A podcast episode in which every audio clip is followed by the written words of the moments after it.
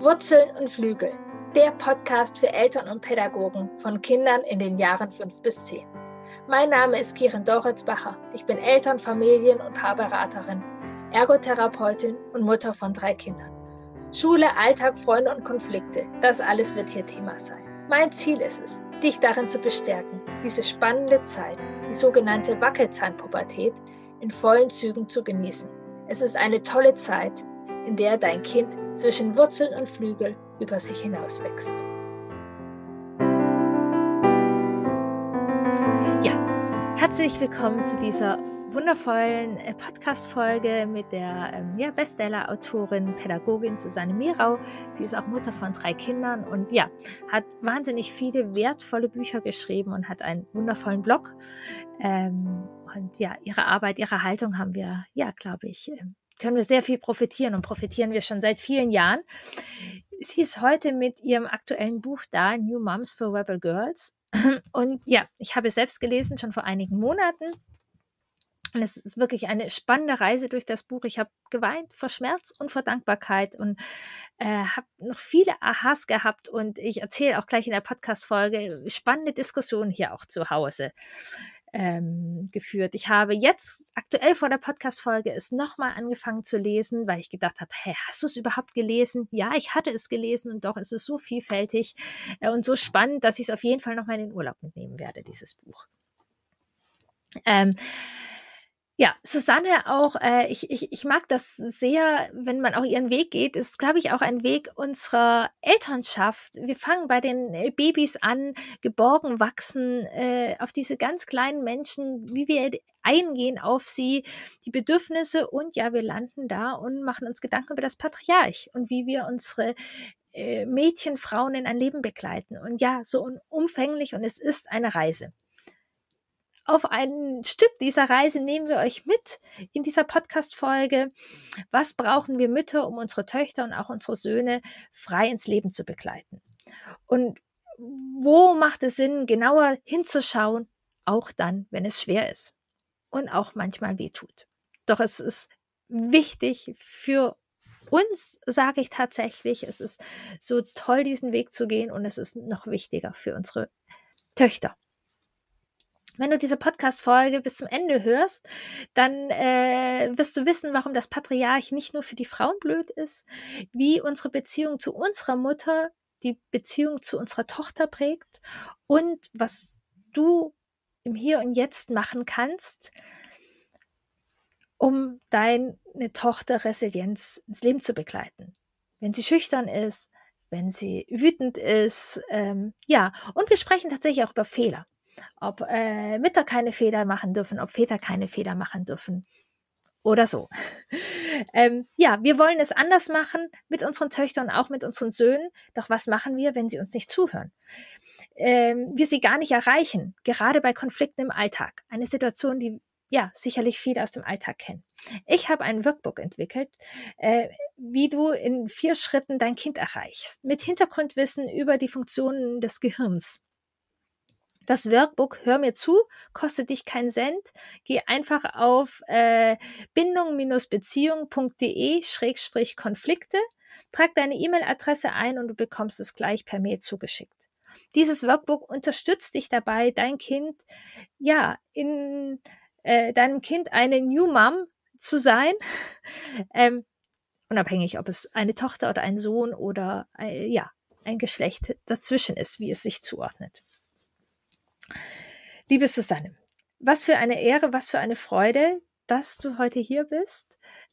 Wir sprechen über dein wundervolles Buch äh, New Moms for Rebel Girls. Ähm, es hat mich tatsächlich ganz schön berührt, das zu lesen. Das hätte ich nicht gedacht. Und ich hatte es vor ein paar Monaten gelesen und jetzt vor zwei Tagen nochmal reingeguckt und habe gemerkt, puh, ich werde es auf jeden Fall noch zwei, dreimal lesen, glaube ich. Da ist viel drin.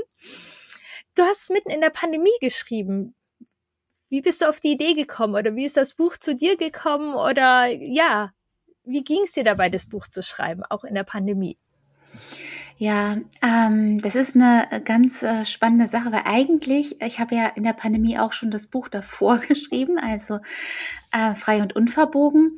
Und äh, während der Pandemie habe ich ja auch äh, Beratungen gemacht, beispielsweise. Größtenteils sind in der Beratung ja auch dann meistens Mütter drin.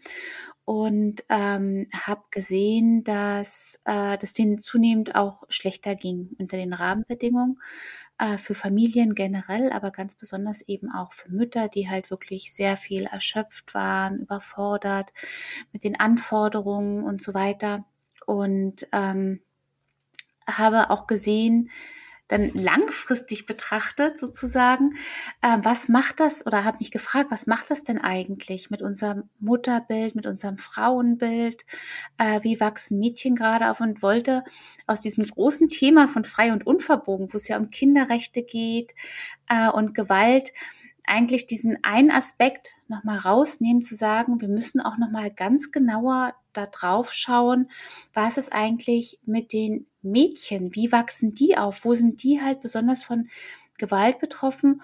Und durch die Pandemie und damals wusste ich ja noch nicht, dass dann auch noch der Krieg kommt und so weiter, habe ich einfach schon gesagt, dass das ähm, eine sehr schwierige Zeit ist und wir sehr gut aufpassen müssen, dass wir jetzt nicht Rückschritte machen äh, in dem, was ja seit Jahrzehnten erkämpft wurde. Und deswegen dachte ich, okay, ich muss noch mal das ganz ausführlich beschreiben, ähm, wie wir heute Mädchen stärken können. Ja, total wertvoll und eben Genau, weil also das ist ja jetzt sozusagen nicht nur Thema der Pandemie, aber die Pandemie hat es sozusagen durch diese Krise und das beschreibst du ja auch in dem Buch, dass Krisen einfach da auch nochmal Rückschritte begünstigen oder dass es schon ja sozusagen viel Arbeit ist, nicht total in den Rückschritt zu gehen äh, und da, da zu bleiben.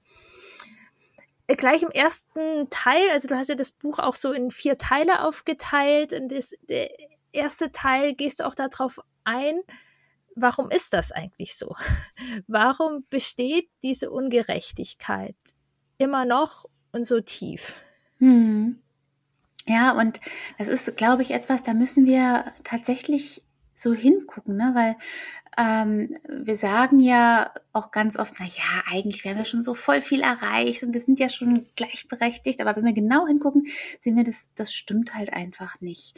Und ähm, diese ganzen Sachen haben sich ja entwickelt aus einem, also wenn wir, wir können halt sehr, sehr weit zurückgehen zu schauen, warum sind wir da in so eine Schieflage gekommen? Ne? Und wir sehen ja eben, dass sich so, dass es so eine Entwicklung ist, die sich herausgebildet hat durch das Patriarchat, also dass sich ausgebildet hat so eine Väterherrschaft. Das äh, finde ich immer so ein bisschen schwierig als Wort, wenn man dann immer nur an die Väter denkt. Aber es geht ja eigentlich darum, dass eben Männer einen besseren Platz haben in unserer Gesellschaft. Herausgebildet hat sich das eben durch solche Strukturen in Familien, ne, Patriarchat. Ähm, und das nächste große Schlagwort Androzentrismus, ne, dass sich unsere Welt herausgebildet hat, ähm, und den Mann und die männlichen Bedürfnisse eher in den Mittelpunkt stellt. Ne? Und das sehen wir auch heute immer noch daran, wie zum Beispiel Medikamente erprobt ja. werden, ne? wie es in der Gesundheitsvorsorge ähm, viele Sachen sind. Ne? Ähm, das, ich habe im Beispiel drin im Buch, ähm, dass zum Beispiel Herzinfarkte bei Frauen weniger erkannt werden, weil die andere Symptome haben, die aber weniger gut vermittelt werden. Ähm, dann ganz aktuelles Beispiel war ja jetzt äh, in der Pandemie, dass die Masken, diese FFP2-Masken bei Frauen weniger gut sitzen, weil die an männliche Gesichter genormt sind. Ja. Ne? Und also so gibt es ganz, ganz, ganz viele Beispiele. Und man sieht, dass Frauen halt mitgedacht werden, höchstens, ja, aber eben nicht gleichwertig behandelt werden. Und das führt weiterhin zu ganz, ganz vielen Problemen. Und ähm, was sich auch durch diese ganzen Strukturen, ne, man muss so sehen, das ist alles so ineinander geflossen. Das ist jetzt nicht, haben sich auch nicht jemand hingesetzt und gesagt, so, ähm, ich finde jetzt Frauen irgendwie scheiße und deswegen machen wir das, ne, sondern das ist so, es hat sich entwickelt über ne, über eine lange Zeit und es sind viele Sachen, die zusammengekommen sind.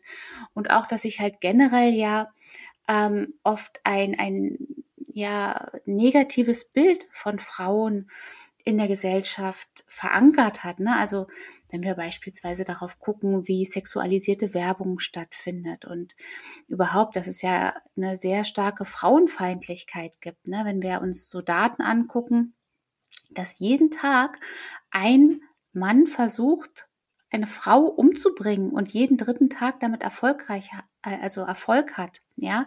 Also die, die Anzahl der Femizide ist halt sehr hoch, als Zeichen dafür, dass es halt Frauenfeindlichkeit, ja, richtig gibt in unserer Gesellschaft. Und das alles zusammen zeigt uns, wir sind noch ganz lange nicht da angekommen, wo wir eigentlich hin müssten, also an respektvoller, gleichberechtigter Behandlung. Und das hat sich halt über Jahrhunderte, Jahrtausende so entwickelt. Und wir haben da schon Fortschritte gemacht, Sachen zurückzunehmen. Aber es ist leider tatsächlich immer noch ganz schön viel, woran wir arbeiten müssen. Ja, ich fand das auch so spannend. Äh, ähm, also auch so, was es für mich in meiner Mutterschaft oder auch für meine Partnerschaft ausmacht, ähm, das auch in einem Kontext zu verstehen so auch die, die Schritte, die wir jetzt gehen, die vielleicht meine Eltern auch schon gegangen sind und was mir tatsächlich auch gut gefallen hat, wie du das beschrieben hast, ist, ja, es ist eine Frauenfeindlichkeit und viele unserer Männer leiden auch darunter. Ja. So, also diese Stereotypen, die sie erfüllen müssen. Und ich habe tatsächlich, nachdem ich das Buch gelesen habe, hier ganz wertvolle auch Diskussionen geführt äh, mit meinem Mann. Und wir haben Dinge erkannt. Manchmal hat er sich auch nochmal, hm, hm, das kann doch nicht sein. Und ich so, hm, gucken wir, vielleicht kann es doch sein. So, aber auch nochmal selbst, also wir beide sind auch nochmal so ins Forschen gegangen, ähm, zu gucken. Also das, ähm, ja, hat mir, klar, Patriarch kenne ich, äh, weiß ich irgendwie, aber die, die Art, wie du darauf eingegangen bist, ähm, kam bei uns in der Familie auf jeden Fall an. Und ähm, ich beobachte das ja auch ganz, ganz viel in Beratungen oder Gruppenkontexten. Da kommen wir nachher auch, es baut sich ja noch mehr auf, gerade bei uns bedürfnisorientierten ja. äh, Eltern oder eben tatsächlich noch oft die Mütter, die da drin sind. Ähm,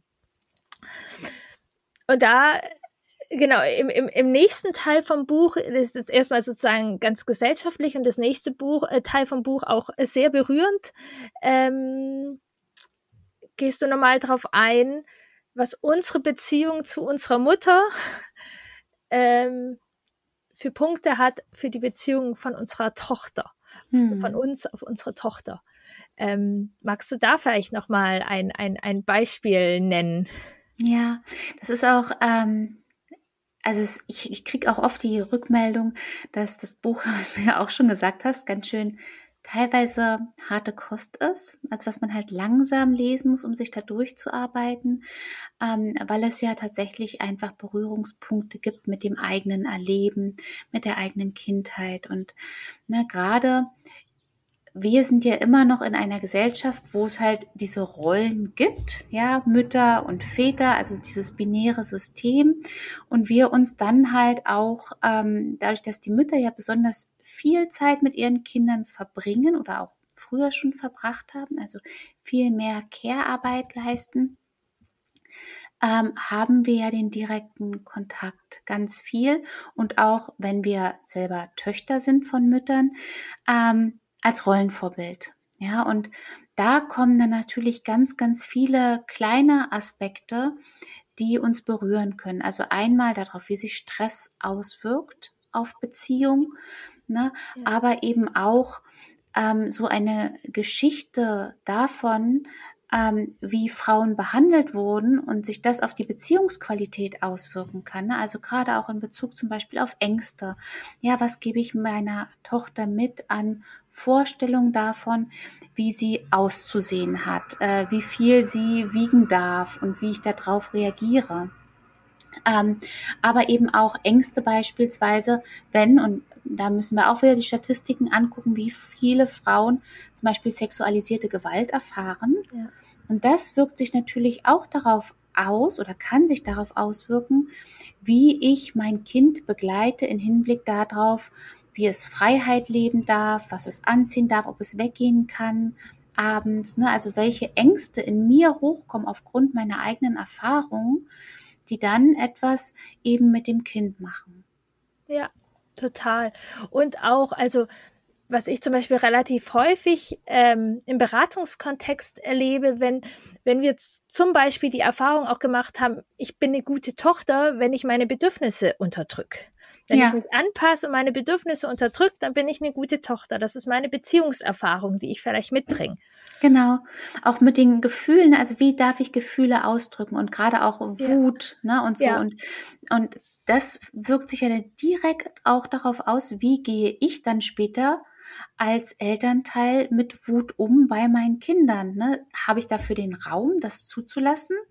Ja, oder ist das etwas, was ich immer abspalten muss, dass ich auch gar nicht bei mir selber spüren kann, wann kommt Wut hoch und dem Kind aber auch nicht diese Wut zugestehen kann? Ja, genau. Und da kann ich auch noch mal, auch, auch wenn ich äh, den Bezug zu mir mache, ähm, wir kommen da auch noch mal um diese Perfektion hin. Also ich bin sozusagen, mein Vater kommt ja aus Indien und ich bin die Älteste und die Tochter und Indien ist äh, das Thema ja doch auch noch mal noch geprägter. Und das war nicht einfach zwischen meinen Eltern. So, also ich weiß, es gab auch ganz aus unserer Perspektive banale Geschichten, darf ich auf der Straße spielen mit meinen Freundinnen. Mhm. In Indien machen das nur die Ärmsten der Ärmsten. Mädchen spielen auf der Straße. So, und ich habe da einiges mitgekriegt zwischen meinen Eltern. Und das habe ich aber jedoch nicht als schlimm sozusagen, sondern also so, so ein Austausch. Also ja. daher ähm, ist es irgendwie, also klar irgendwie für mich, welche Wege ich machen darf, aber dass es auch ein Prozess sein darf. Und daher, also unsere Kinder kriegen auch mit, wenn ich gerade mich mit meinem Mann äh, öfters über solche Themen irgendwie unterhalte. Und ich, ich glaube, das ist wertvoll, da, da auch auf dem Weg zu sein. Und es ist auch also meine persönliche Erfahrung ist auch, also es ist wertvoll auch für die Kinder zu merken, dass wir da auf dem Weg sind und dass wir Dinge hinterfragen, sind die wirklich so und so und gleichzeitig ähm, habe ich das auch erlebt und habe das als wertvoll erlebt, das andere jetzt nicht total abzutun. Also jetzt das jetzt zum Beispiel in Indien, wo das äh, mit den Mädchen doch noch äh, deutlich krasser ist, das als ganz böse, sondern wir wollen das nicht so und wir machen die Schritte weiter und aber jedoch entdecken. Also ich weiß noch, als Kind fand ich das sehr absurd auch und ich erzähle es meinen Kindern auch, aber es vergleicht es ein bisschen. Also in Indien gibt es einen Schwestertag und einen Brudertag. Am Brudertag bekommt der Bruder Geschenke. Und am Schwestertag darf die Schwester ihrem Bruder Geschenke machen. Okay. so, also das war auch, also das zu hinterfragen und das zu merken und diese Schieflage überhaupt zu merken. Also das ist auch schon ein Schritt, um das einfach äh, hm. so, also es ist ein bisschen noch mit Rituale und so, aber das Endeffekt, äh, also ich habe es jetzt ein bisschen versimpelt, aber ja, da steckt eine, eine Portion drin, die einfach lange in uns ist und die wir wirklich hinterfragen dürfen, im, im, ja. im Großen und im Kleinen. Ja, und das finde ich aber gut, wie du es beschreibst, ne, dass ihr das halt gemeinsam hinterfragt. Ähm, Im Buch geht es ja zum Beispiel auch um Diskussionskultur in Familien ja. und um Streit, wie man den richtig miteinander begehen kann. Ne?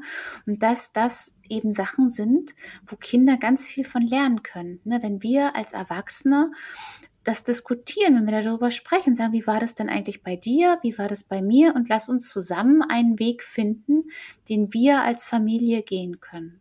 Ja, absolut. Das, also, das ist mir sowieso auch immer sehr wichtig, dass äh, unsere bedürfnisorientierte Bubble sieht ja manchmal so aus, als ob das alles das Ziel wäre, das alles konfliktfrei zu machen. Ja.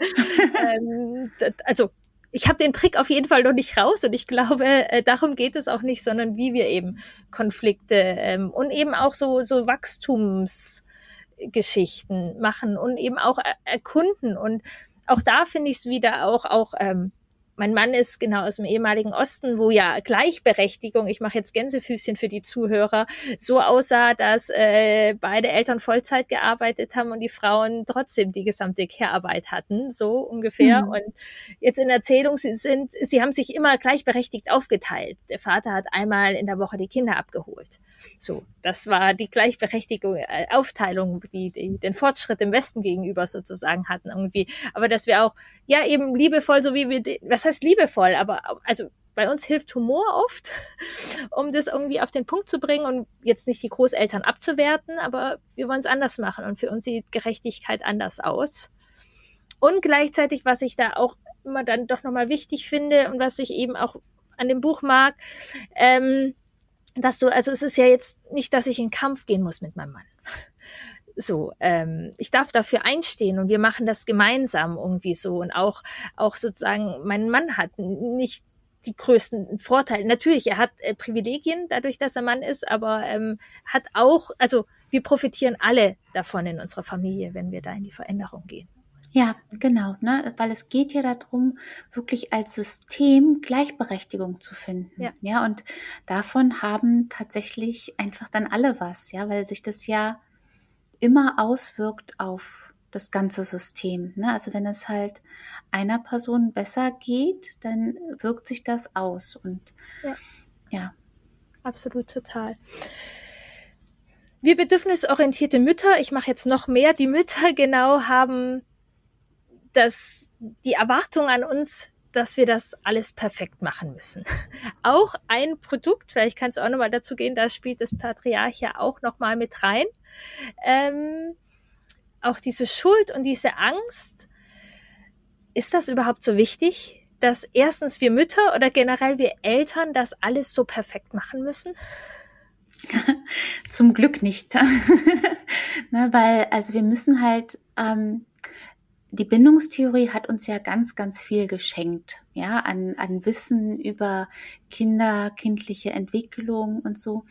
Aber ähm, viel gerade jetzt so in, in der Mainstream-Bindungsbewegung, würde ich jetzt sagen, ähm, sind halt ganz, ganz viele Sachen, die auch in der Bindungstheorie drin sind, nicht veröffentlicht worden oder darauf nicht weiter eingegangen. Ne? Wir haben jetzt besonders in den Vordergrund gestellt in den letzten Jahren, wie wichtig eben Bindung ist, sichere Beziehung und so weiter. Aber dabei wurden halt ganz wichtige Erkenntnisse ein bisschen vernachlässigt. Zum Beispiel, dass eben äh, es durchaus auch sogar mit Studienlage ähm, die Hinweise darauf gibt, zu sagen, ähm, natürlich machen Eltern das nicht alles richtig, permanent. Und das ist sogar teilweise gut, dass wir das nicht richtig machen, weil wir damit Freiraum geben für das ähm, Erkunden Selbstständigkeit der Kinder, ja, also schon bei den kleinen Babys ist das ja so, ähm, ne, wenn wir halt die Signale mal nicht richtig deuten oder so, ne, und das Kind hat dann die Möglichkeit eben selbstwirksam sich zu beruhigen beispielsweise. Ne, und wenn es das dann nicht schafft, müssen wir natürlich da sein. Aber das ist halt so ein Zusammenspiel. Und darüber hinaus ist es eben auch so, dass schon Bowlby auch gesagt hat, dass Bindung ja dynamisch ist. Das heißt, wir haben natürlich manchmal Situationen, die wir nicht beeinflussen können, wo halt schlimme Sachen passieren. Ja, Haustiere sterben, ähm, Verwandte erkranken schlimm oder sterben auch, ähm, Krieg und so weiter. Also es gibt immer in allen Leben schlimme Sachen, die passieren, wo wir vielleicht weniger gut auch auf die Kinder eingehen können. Ähm, aber solange wir halt ähm, wieder zurückkommen, ja, sind solche Einbrüche auch in Ordnung so im Gesamtverlauf. Ne? Wenn man halt sagt, okay, jetzt gerade haben wir echt als Familie eine schlimme Phase und ich habe viel Stress und ich habe weniger Zeit für die Kinder oder bin einfach aufgeregter. So, das kann sich verlaufen. Und dann dazu gibt es eben auch noch das, dass wir halt also dass Kinder nicht so fragil sind, dass wir jeden Tag auch alles richtig machen müssen. Ne? Und dass es halt eben Fehler gibt, die sind normal und daraus lernen Beziehungen ja auch wieder etwas. Ne? Dass Kinder dann sehen, ah, hier, die machen ja auch Fehler, wie schön. ja, Fehler machen ist normal. Ja. Wenn man Fehler macht, dann entschuldigt man sich. Ähm, und das ist auch wieder etwas, was sie lernen können. Und dann gibt es eben die großen, schlimmen Sachen, die wir natürlich wirklich vermeiden sollen. Ne? Physische und psychische Gewalt, das ist etwas, das aber da, ne, dazwischen gibt es so viele erlaubte, okaye Fehler und Sachen, die halt passieren können.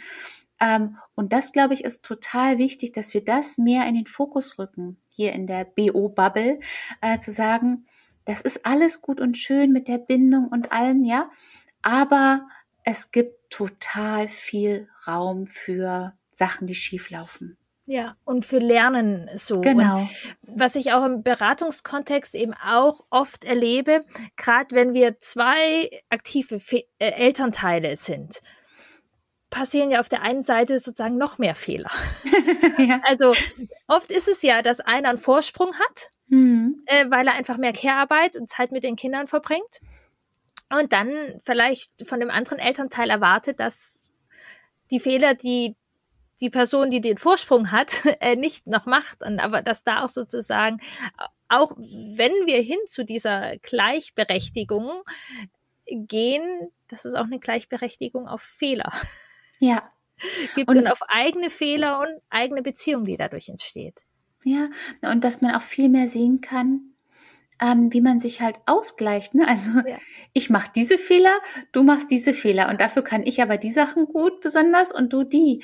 Ne? Und durch diese Mischung bekommen dann Kinder halt unterschiedliche Impulse. Ja, und das ja. ist total in Ordnung. Also das einfach ressourcenorientiert zu sehen, zu sehen, das ist eigentlich toll. Hier mit dir machen die Kinder das und das besonders gerne oder wenn die größer werden, dann wissen die Kinder ja auch, welches Elternteil oder welche Bezugsperson sie in welchen Dingen besonders gut begleiten kann und kommen dann aktiv darauf zu und sagen, wenn ich das und das habe, dann gehe ich zu der Person und wenn ich das und das habe, gehe ich zu der anderen Person. Ne, und das zu sehen als nicht als negativ, wir müssen alle beides gleich können, sondern als positiv, als Stärke vom Kind uns zu kennen und auch als Entspannungsfaktor für uns selber ja, das ist, glaube ich, auch ganz wichtig. Ja, ich nenne das teilweise manchmal auch äh, Flügel- und Wurzelbeauftragte. Mhm. Das, äh, es muss ja nicht immer bei allem gleich sein, aber bei uns ist es definitiv so, dass die Kinder zum Beispiel, wenn sie auch ein bisschen spüren, brauche ich jetzt ein bisschen mehr, ach, mein Kind und komm her und so, dann gehen sie zu einem Elternteil und wenn sie eher brauchen, komm, das schaffst du, was brauchst du, damit du das schaffst, dann gehen sie auch in, zu dem anderen Elternteil. Und das ist auch unterschiedlich. Also bei Thema Schule, ähm, weiß ich gerade gar nicht, wer der Flügel oder so. Also es ist unterschiedlich. Ich kann nicht sagen, ich bin immer die Flügelbeauftragte oder mein Mann ist immer das. Das sind unterschiedliche Themen und genau, die Kinder machen da diese Erfahrung. Und dadurch ist es ja auch wieder so wichtig, wenn wir auch auf diese New Girls äh, kommen, sind ja einfach auch andere Beziehungserfahrungen. Also auch unsere äh, Mädchen brauchen ihre Väter und da neue Beziehungsmuster, weil das ja auch unglaublich prägt. Also oft, ja. welchen Partner suchen wir uns aus, welche äh, Form kennen wir auch in, in, in Beziehungen zu männlichen Bezugspersonen und so. Ja, und wie gehen die dann damit um? Na, also wie äh, wird Partnerschaft gelebt? Ja? ja, wie achtsam wird da mit Care umgegangen? Aber eben auch, ähm, wie werden Rollen überwunden, gerade auch durch Väter als Vorbild, ne? Dass eben nicht, wenn sie halt eine Tochter haben, immer darauf eingegangen wird, oh, heute siehst du ja wieder süß aus und du hast die Haare so schön gemacht, sondern eben auch auf andere Sachen, die hervorgehoben werden. Ne? Also, boah, du warst heute mutig, ja, oder ähm, du hast einen tollen Turm gebaut. Ne? Also, und da ist es eben so, dass gerade wenn wir Töchter haben, wir verleitet sind, immer noch ähm, eher auf Sachen einzugehen, die wir als typisch mädchenhaft ja. betrachten. Ne? Also gerade Aussehen zu kommentieren, ne? während wir halt bei Jungs eher selten sagen würden, ach Mensch, du hast ja heute total schöne Frisur. Ja, so, das, ähm, das findet nicht so häufig statt. Ne? Und da hat sich dieser Unterschiede, die bewusst zu machen.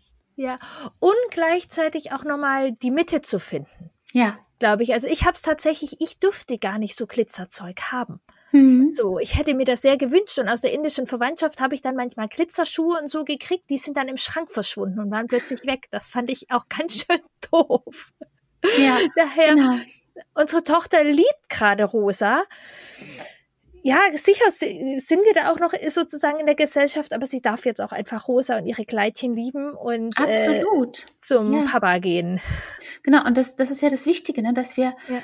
ähm, diese Offenheit dafür haben, ohne das vorzugeben. Ne? Also ja. natürlich, wenn die, wenn die, wenn die Kinder sagen, ich möchte jetzt gerne rosa oder blau oder was auch immer für eine Farbe, zu sagen, okay, ja, aber es ist halt der Unterschied, ob wir sagen, du darfst nur, ja, oder ich kaufe dir ausschließlich rosane Anziehsachen oder ein rosanes Zimmer. Das ist halt eine andere Sache, als damit umzugehen, wenn die Kinder eigene Wünsche haben und wir vielleicht dann auch noch Impulse mit reinbringen. Ja. Genau, das ist, finde ich auch nochmal, genau, wir, wir begleiten ja gleichzeitig mit unseren Werten noch. Genau. Vor allem, weil wir einfach in einer Gesellschaft so leben, die ja ähm, Jungsfarben, Mädchenfarben. An jeder Ecke und Ende, selbst beim Überraschungsei, gibt es die Mädchen Überraschungseier und die Jungs Überraschungseier. Und äh, ja, was können wir denn konkret machen?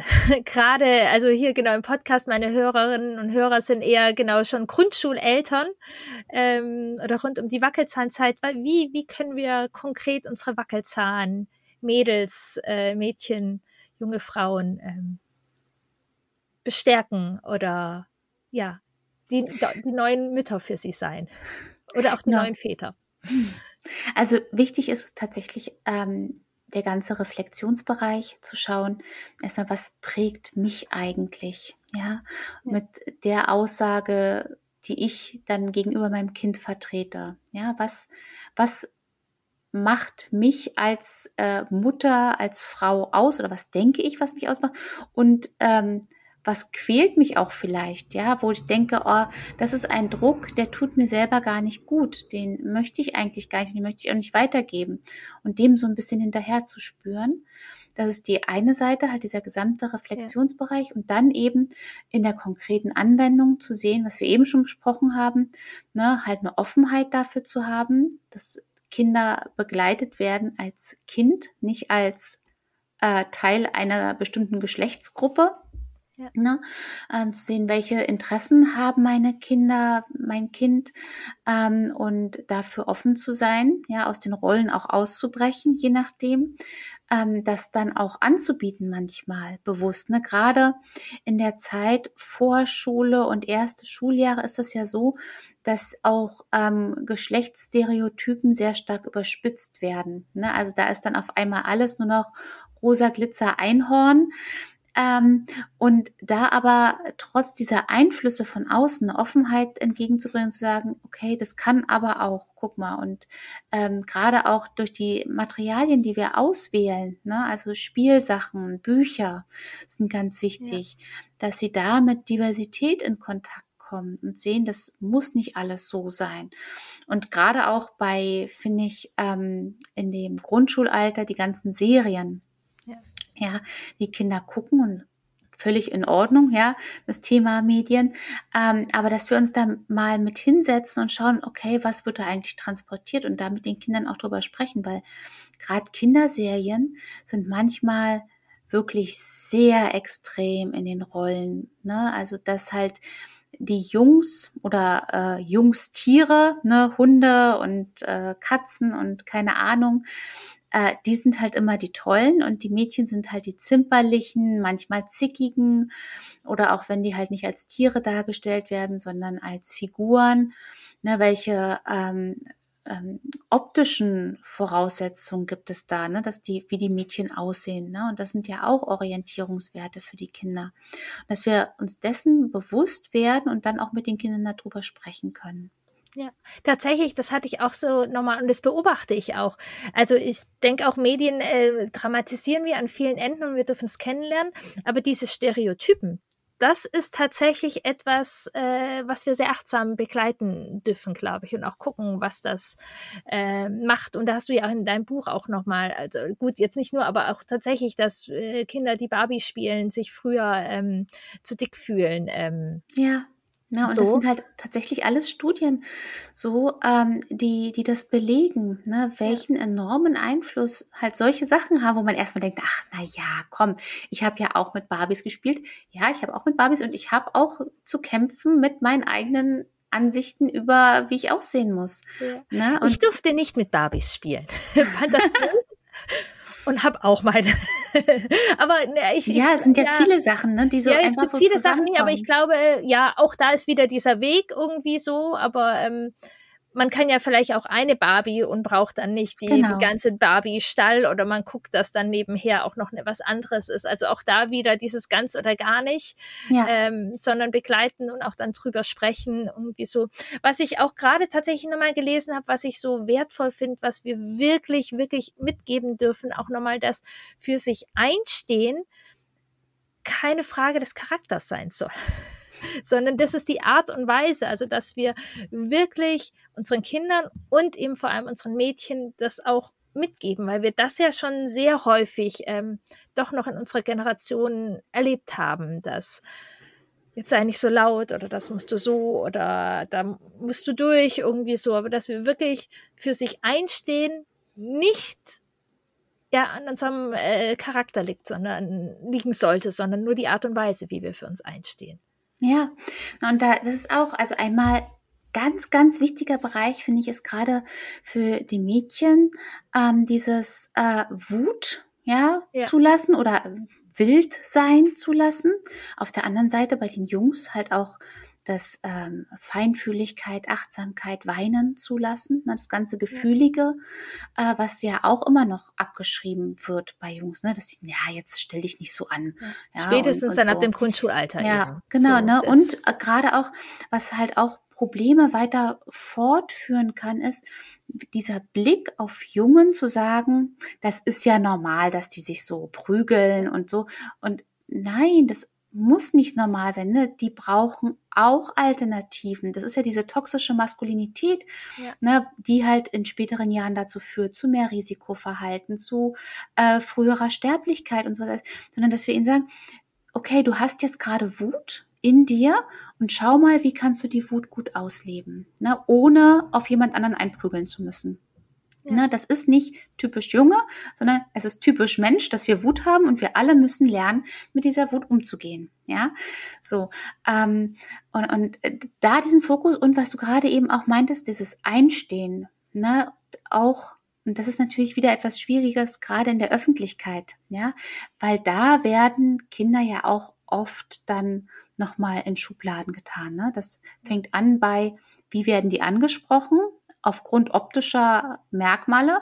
Ja, wenn, wenn dann jemand sagt, na, ähm, meine Kleine, und in Wirklichkeit ist es aber von sich selbst zugeschrieben halt ein Junge, ja, äh, und dann sagen wir, es ist äh, aber ein Junge und dann ja, aber hat ja lange Haare. Ja, kann auch lange Haare haben, wenn das Kind das möchte.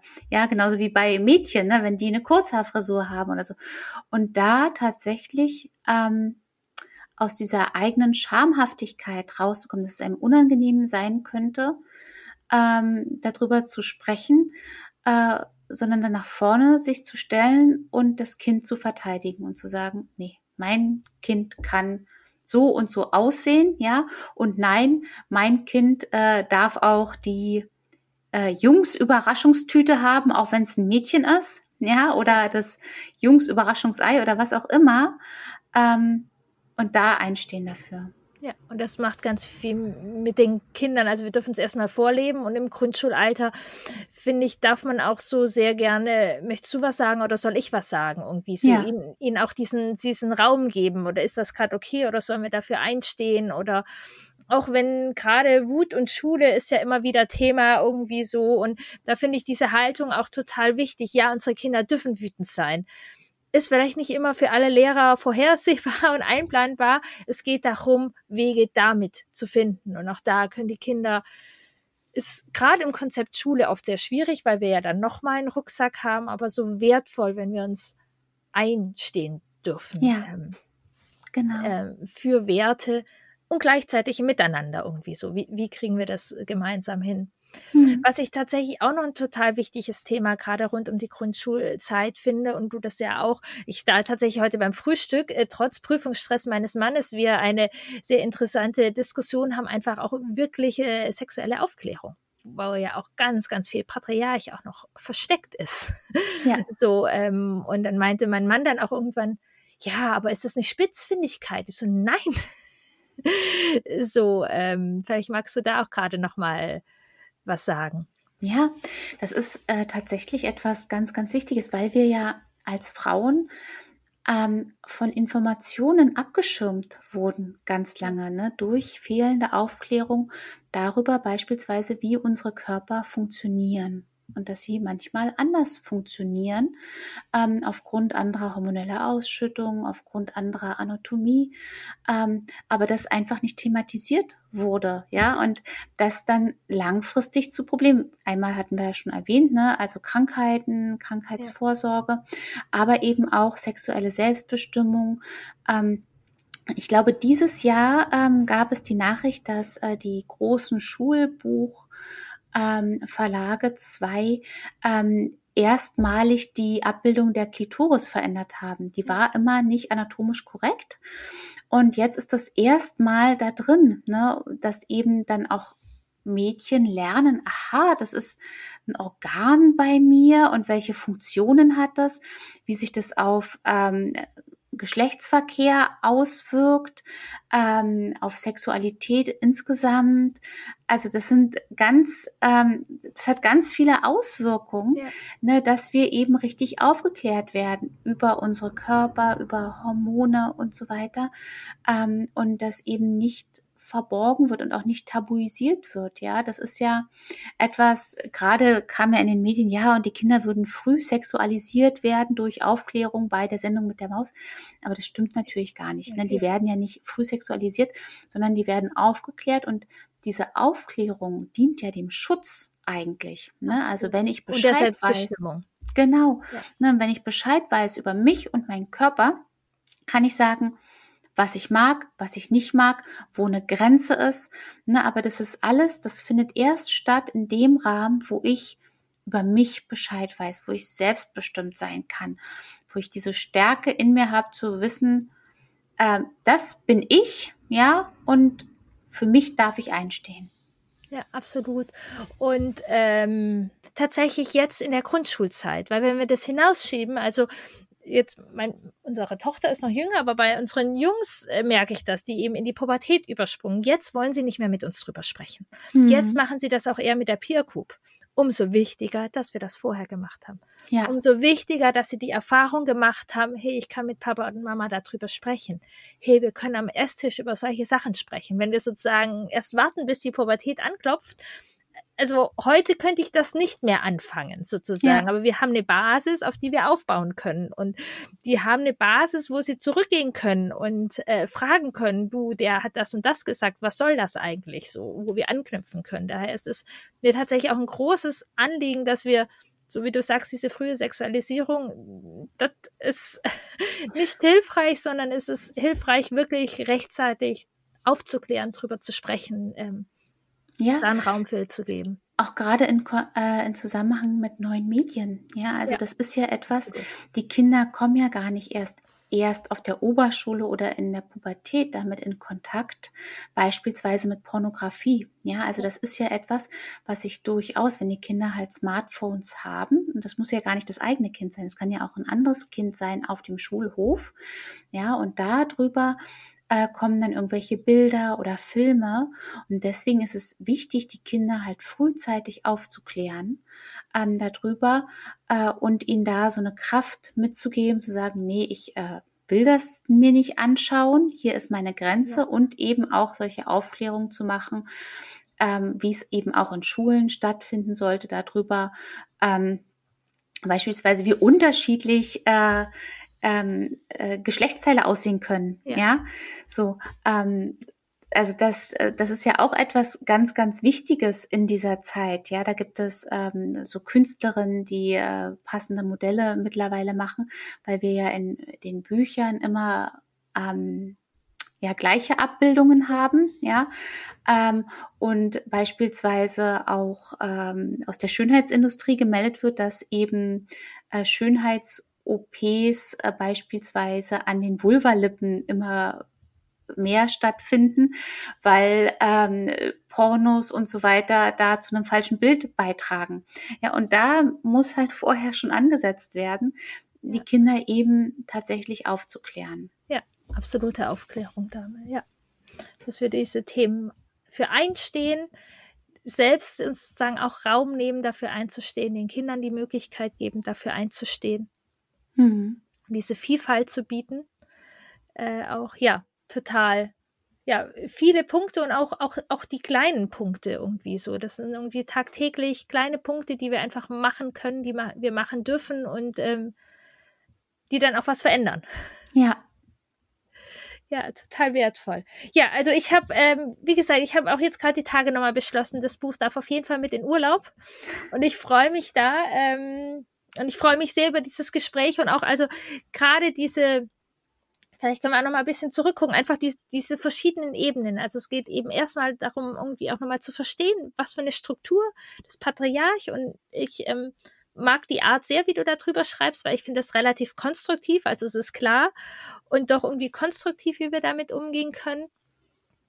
Und dann eben auch, ähm, ja, der zweite Teil auch sehr berührend, wo, genau, ich glaube, viele eben sagen, man muss das auch stückchenweise lesen, weil es einfach nochmal darum geht, was ist unsere Generation vorher auch? Ähm, wie sind die groß geworden? Was haben die vielleicht erlebt?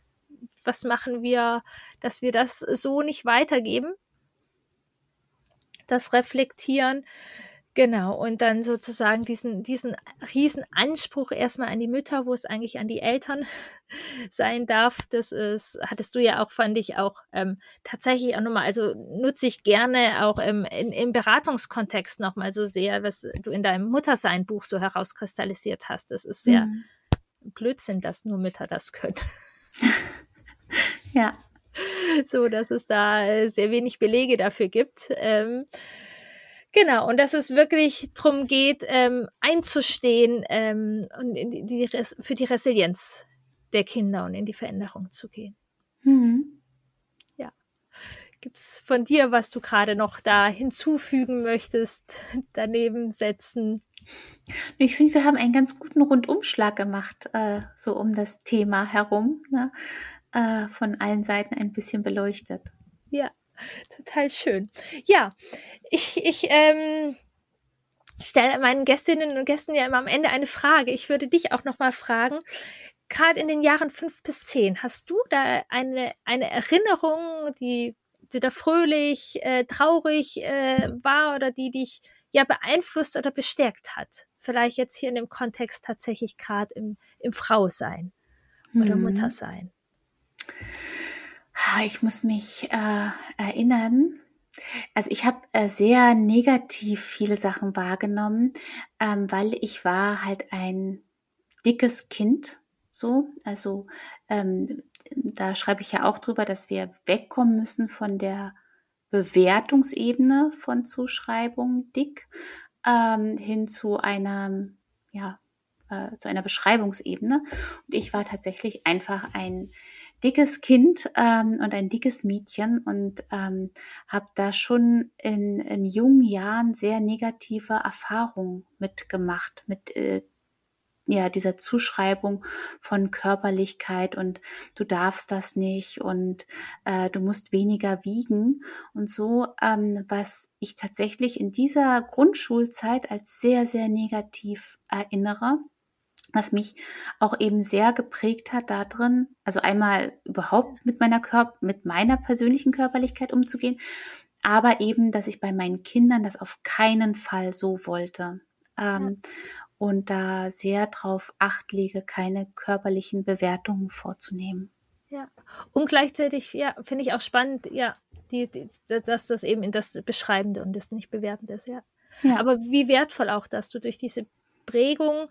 Doch, also meine nächste Frage, die ich jetzt nicht aufgeschrieben habe, wäre aber, was sind, oder hast du die, deine Resilienzpunkte sozusagen, oder was ist, äh, was hat dir diese Stärke gegeben, gerade mit dieser Erfahrung, jetzt hier so, so dafür zu kämpfen, dafür zu einzustehen, es, es anders zu machen? Ähm, ich hatte eine ganz, ganz großartige Großmutter, ähm, und ich glaube, das ist so ein ganz wesentlicher Eckpfeiler meiner Resilienz gewesen, ähm, da immer gestärkt worden zu sein. Äh, in, in, ja, sie gesagt hat, Sandchen, ähm, du bist äh, ganz toll, so wie du bist. Und hat mir noch extra Butter auf meine Nudeln gemacht und so. Nee, ähm, ja, ich glaube, dass, dass das sehr wichtig war, ähm, dort von meiner Großmutter immer das Gefühl bekommen zu haben, ähm, als der Mensch, der ich bin, richtig zu sein. Ja. Das finde ich auch nochmal ganz wertvoll, ähm, was du sagst, weil genau, weil ich bin ja auch viel mit Eltern nochmal, die im Schulsystem mit den Kindern da nicht immer so glücklich sind, wie das ist. Und einfach nochmal, also bei dir war es die Großmutter, aber als Eltern können wir ja sozusagen noch dichter dran sein, auch wenn es sozusagen ja. im Außen nicht immer alles rosa sozusagen ist, aber dieses Gefühl zu geben, ähm, du bist okay und wir können dir noch ein Stück Butter reintun, wenn die anderen meckern. Du bist auch mit dem noch ein Stück äh, oder also keine Ahnung, du machst die Hausaufgaben nicht schnell genug, äh, dass wir dann nicht nur mit der Peitsche zu Hause stehen, sondern sagen, und weißt du, wir nehmen uns jetzt nochmal extra Zeit. Ich habe das Vertrauen ähm, so und du bist okay. Ja. Ähm, das finde das ist wirklich und das genau, das war bei mir auch. Ich habe ich war auch in schulischen Dingen auch eher spät entwickelnd, glaube ich. Also so, dass ich erst spät gemerkt habe, ah, das ist ja doch wichtig irgendwie mit der Schule. Ich bin auch in der neunten Klasse bin ich sitzen geblieben. Ähm, und das kam dann erst danach, dass ich wirklich gut in der Schule war. Ne? Aber halt dieses Vertrauen da drin, nein, du wirst äh, deinen Weg schon gehen. Also von meiner Familie, da, also Gesamtfamilie zu sagen, ähm, wenn du das möchtest, dann bleib weiter auf dem Gymnasium, äh, guck einfach, wie du da zurechtkommst. Ne, das war für mich tatsächlich auch eben wichtig, dieses hinter einem stehen und ähm, ja, zu denken, du, du, schaffst das schon. Ich bin aus meiner Familie auch die erste, die auf dem Gymnasium war. Ne, und das war halt dann so erstmal Vorbehalte, ne, so, ach, ob das jetzt jemand von uns schafft, aber eben auch dann zu sagen, aber wenn du das schaffen möchtest, dann darfst du das machen. Ja, total wertvoll. Und ja, äh, das hört sich sozusagen so klar an, dass, ja, klar machen wir das so, aber genau das braucht eben ganz viel, was du auch in deinem ja. Buch beschreibst. Das braucht ganz viel innere Arbeit, weil ähm, viele von uns äh, oder jeder auf seine Art da ja seinen Rucksack hat, was man macht und was man nicht macht, was es sich als Frau gehört und ähm, ja, ähm, oder, ja. ja. auch welchen Partner du dir dann suchst, kann er dich überhaupt versorgen oder so. Hatte ich gerade gestern auch mit einer Freundin, was nochmal lustig ist, eine sehr ja, Ärztin, die sehr stark im Leben steht und immer so dahin ähm, auch erzogen worden ist. Aber als dann der Mann doch nicht klar war, ob der genügend Geld sozusagen einbringt, ist dann doch nochmal äh, Kommentare gekommen. Irgendwie mhm. so. Also wir sind da doch sehr, sehr tief geprägt. Ähm, ja. Es braucht viel innere Arbeit, mhm. die wir machen dürfen mit Fehlern und Ecken und Kanten. Genau. Ja, liebe Susanne, ich danke dir total. Mehr Susanne äh, bekommt man wo? ganz, ganz vielfältig, aber vielleicht ja. kannst du ja mal die größten, oder ja, erzähl mal doch. Also eben in meinen Büchern, äh, dann auf meinem Blog Geborgen wachsen, ähm, genauso wie auf äh, Facebook Geborgen wachsen oder Instagram Geborgen wachsen. Also ähm, da bin ich überall mit vertreten. Ja, und ganz wertvoll. Und das nächste Buch ist auch ja schon in der Mache. Genau, das ist schon wieder in Arbeit, genau. Ja. Genau, und für alle Hannoveraner Leute und so, wir unterhalten uns jetzt nach dem Podcastgespräch nochmal, dass du uns nochmal besuchen kommst. Da ist auch was in der Mache. Ja, genau. Ja, also ich, ich vermute mal, das passiert schon automatisch. Doch äh, ich kann auch nochmal gerne erinnern. Also, dieses Buch ist wirklich, wirklich wertvoll. Geht in die Bibliothek, geht in den Buchladen um die Ecke äh, und bestellt es euch, äh, teilt es mit Freundinnen. Ähm, ja, gerade für unsere Grundschulkinder ist das sehr wichtig, diesen Prozess zu unterstützen. Ähm, ja, und gerade wenn unsere Kinder etwas älter werden, die Schulzeit anklopft, sich etwas verändert, ähm, ist es nicht immer leicht, diese New Mom oder dieser New Dad zu sein. Weiter mit unseren Werten unsere Kinder zu begleiten, nicht im Machtkampf äh, zu versumpfen. Ähm, und auch wenn unsere Rebel Kids sozusagen doofe Mama, doofe Papa sagen oder sich ja auch nicht unseren Werten entsprechend ähm, verhalten. Ich habe einen Selbstlern-Workshop entwickelt, äh, den du einfach nutzen kannst, wann es dir passt. Der ist zeitlich unabhängig. Ähm, du kannst ihn ein Jahr lang nutzen, wann du möchtest. Mit diesem Workshop unterstütze ich dich darin, bewusst dein Kind in der Wackelzahnzeit zu begleiten, auszusteigen aus dem Machtkampf und schauen, was liegt darunter und wie kann ein gelingendes und wertschätzendes Miteinander gelingen, gerade im Konflikt. Du Kackmama, raus aus dem Machtkampf.